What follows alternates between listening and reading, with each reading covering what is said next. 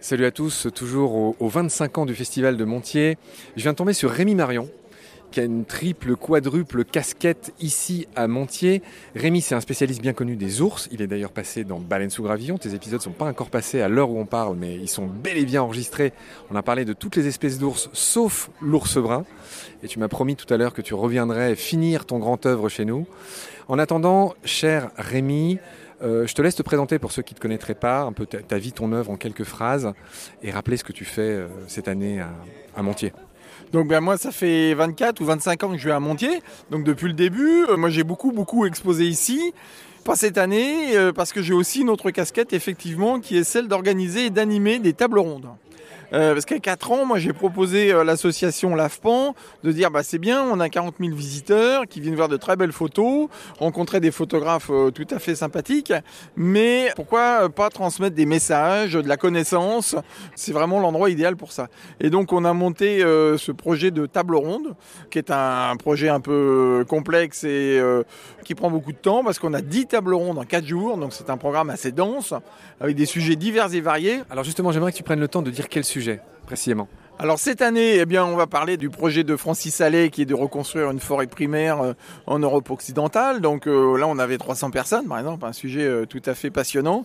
Il était accompagné de Laurent Tillon, de l'ONF, Michel Munier, Éric Fabre, qui est le secrétaire général de l'association Forêt primaire. Un petit post-it sur Laurent Tillon qui a écrit ce beau livre sur le chêne dans la même collection que toi, qui a écrit Un ours chez Actes Sud. Oui, donc le, Laurent Tillon donc, est le responsable biodiversité nationale pour l'ONF. Il a fait un livre Kerkus euh, donc sur la, vie d'un chêne qui est absolument sublime, à mon avis. Il va en sortir un autre bientôt, d'ailleurs, sur la chauve-souris. C'est vraiment magnifique ce qu'il écrit. Et puis Laurent Tillon est une super superbe courroie de transmission et tout ça et de modération des relations avec l'ONF. Lui, évidemment, il a un devoir de réserve, mais à côté de ça, il fait beaucoup, beaucoup évoluer les choses concernant la biodiversité et la prise en compte de la biodiversité. Donc Laurent a vraiment euh, un rôle euh, vraiment capital, je dirais, dans la, la protection.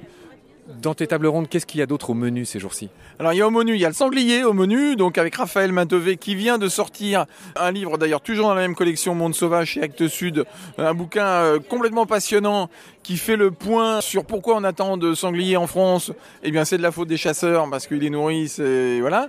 Donc il fait un point très très précis, les chercheurs au CNRS et à la table ronde il sera accompagné de mon fidèle euh, compagnon François Moutou donc euh, qui est euh, biologiste, euh, vétérinaire. Ça va être passionnant. On va faire le renard aussi avec Marc Giraud. On, on a eu aussi cet après-midi des chercheurs du CNRS. Alors moi j'aime bien les, les sérendipités, les petits hasards comme tu le sais, et il est quand même notoire que le symbole, le logo de Montier, c'est un renard photographe. Je vois que tu fais oui de la tête, et comme tu le sais, le logo de l'Aspace, c'est aussi un renard qui est vraiment un animal star.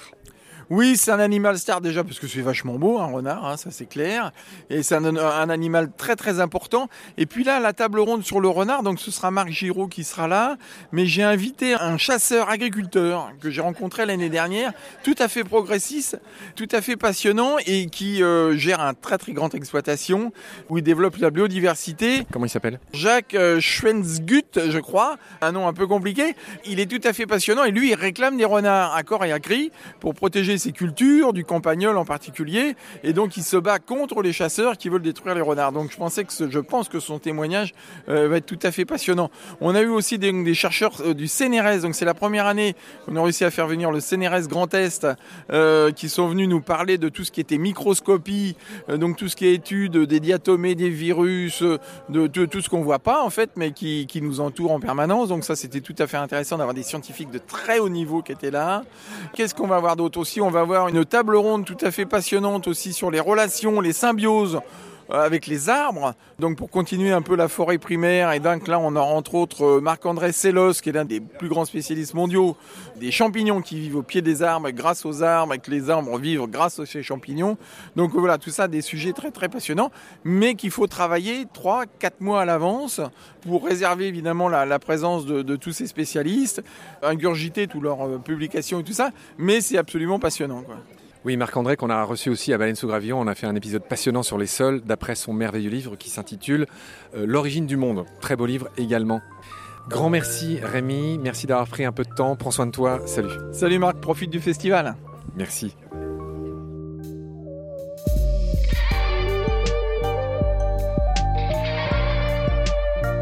C'est la fin de cet épisode. Merci de l'avoir suivi. Pour continuer, nous avons besoin de votre soutien. Et vous pouvez nous aider simplement, en quelques clics et gratuitement. Il suffit par exemple d'utiliser le moteur de recherche solidaire Lilo.